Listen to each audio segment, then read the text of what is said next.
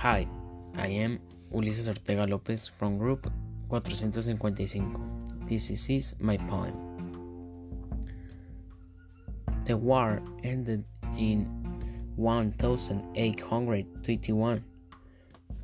The thinkers played their hands, trying to get ahead because the country needed laws. Three projects were presented the first to enter was the monarchies. Her people believed mighty king of Europe win. The defenses of its principles conservative premises resort to national and patriotism. The imperial project required establishing the empire republican governed by Iturbide. The Republican project mentions a Republican country divided into moderate and radical liberals.